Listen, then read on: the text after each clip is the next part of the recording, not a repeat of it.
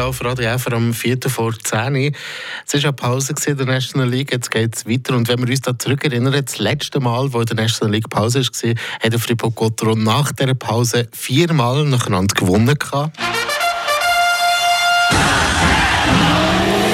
Der Gotteron Talk.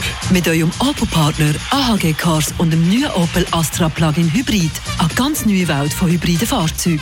Ja, und so eine Siegesserie wäre jetzt nicht verkehrt, oder Ivan Skrake?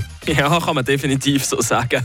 Fribourg-Gotteron hat nämlich die letzten fünf Spiele vor der Nazi-Pause allesamt verloren und ist in der Tabelle auf den achten Rang abgerutscht. Ganz so schlimm ist die Situation zwar noch nicht. Der SC Bern auf Platz 6 oben im Strich, der hat zwar sechs Punkte mehr, aber hat halt auch dreimal mehr gespielt als Friburger. Ja, gleich wäre es natürlich gut, oder, wenn Gotteron den Abwärtstrend könnte stoppen aber das Programm vor Weihnachten, das ist happig.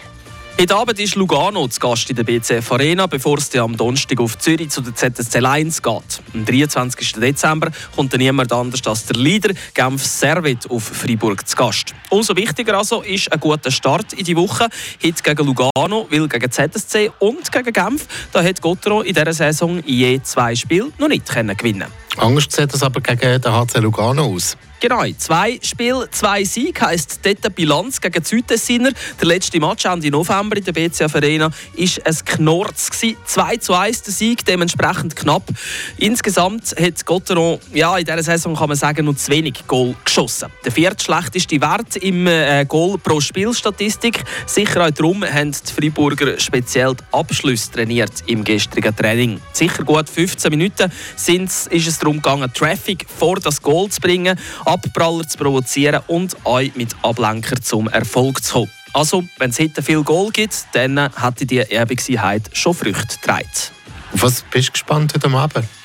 Ich bin eigentlich gespannt, mit welchem Line-Up der Christian Dübe ins Spiel geht, weil da gibt es doch einige Fragezeichen. Gestern im Training haben alle Spieler, die mit der Nationalmannschaft im Einsatz waren, am Wochenende frei gehabt. Das Erste, was ich mich frage, ist, wird der Jeffrey Meyer als Backup noch mal die Chance bekommen, von Anfang an zu spielen?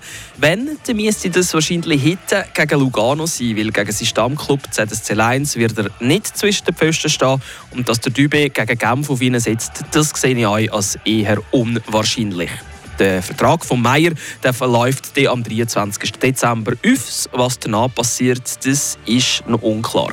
Und das Zweite, wo ich mich frage, setzt der Dübe auf das Sturmduo Sörensen-Delarose? Das hat ja am Wochenende mit der schwedischen Nazi sehr gut funktioniert. Jetzt ist natürlich die Frage, setzt der Dübe da ein drauf? Oder, wir kennen ihn ja, der Cheftrainer, lässt ihm seinen Kopf nicht zu, weil er selber noch nicht auf die Idee gekommen ist, die zusammen zu tun. Wir werden es sehen. Keine Frage, gibt es schon auf der Ausländerposition. Der Juso Vainio, der ist verletzt. Sprich, die restlichen sechs, die spielen. Ja, und der Match Fribourg gegen Lugano gehört natürlich live bei uns auf Radio FR, der Abend ab dem 4.